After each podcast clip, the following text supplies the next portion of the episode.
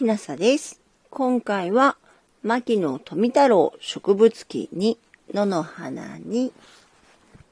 道端の雑草からヘビイチゴです。ヘビイチゴ。ヘビイチゴはイチゴの一種で、茨科の植物です。つまり、桜やバラの仲間です。桜やバラとは姿は似ていませんが、花の仕組みはよく似ています。ヘビイチゴというと蛇を連想し、恐ろしい感じがしますが、蛇とは別に関わりはありません。この草の実は中まで赤くて丸いイチゴです。ヘビイチゴという名はついていても別に毒ではありません。ヘビイチゴはヘビという名がついているために毒蛇を連想し有毒だと思っている人も少なくありませんが、決して有毒ではありません。食べて食べられないことはないのです。私は最終に出かけた時、よく食べてみます。もっとも食べてみても甘みがなく、大して美味しいものではありません。ヘビイチゴという呼び名は、ヘビと直接の関わりはなく、ヘビが食べるイチゴという意味ではないのです。ヘビという呼び名は、人間には食べられない雑草というほどの意味です。カラスのエンドウとか、スズメのヒエという草の名も、カラスやスズメに深い意味があるわけではなく、人間の食用にはならない雑草という意味です。犬ゴマの犬や、イタチジソのイタチなども皆同じ意味です。山に行くと、白花ヘビイチゴという草があります。普通のヘビイチゴは黄色い花をつけますが、この白花ヘビイチゴは白い花をつけます。この草は果物屋に並んでいる食用のオランダイチゴと同じ仲間で、日本特有の野生のイチゴです。この白花ヘビイチゴのイチゴは一種の後期を持っていて、色も赤く美しく食べてみると甘みがあり、立派に食用になります。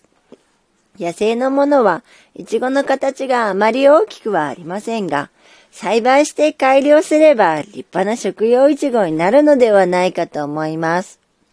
西洋のオランダイチゴも野生のものはイチゴも小さかったのを栽培して今日の立派な食用イチゴにしたものです。白花ヘビイチゴの花は梅の花のようですこぶる可愛らしいものです。私はこの草を富士山から採集してきて庭に植え楽しんでいます。花は美しいし、いちごは食べられるので一石二鳥というものです。さて、普通いちごの実と言っている赤くて丸い部分は、本当は実ではありません。いちごの食べる部分は花がついていた台で、植物学では硬くと言っている部分です。いちごの表面に散らばってついている小さなごま粒のような粒々が実は膨らんだ硬くの表面についている実なのです。ですから、いちごは実を食べているのではなく、硬くを食べているわけです。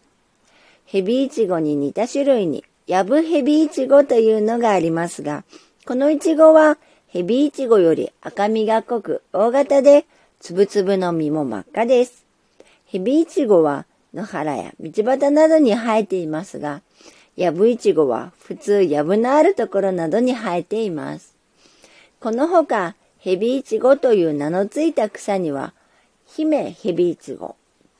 おヘビイチゴなどがあります。また、野原などに普通に見られる、キジム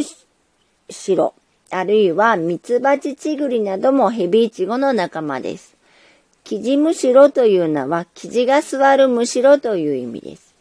ミツバチチグリは葉が3つの商用からできているから三つ葉で、土栗は土栗という意味で、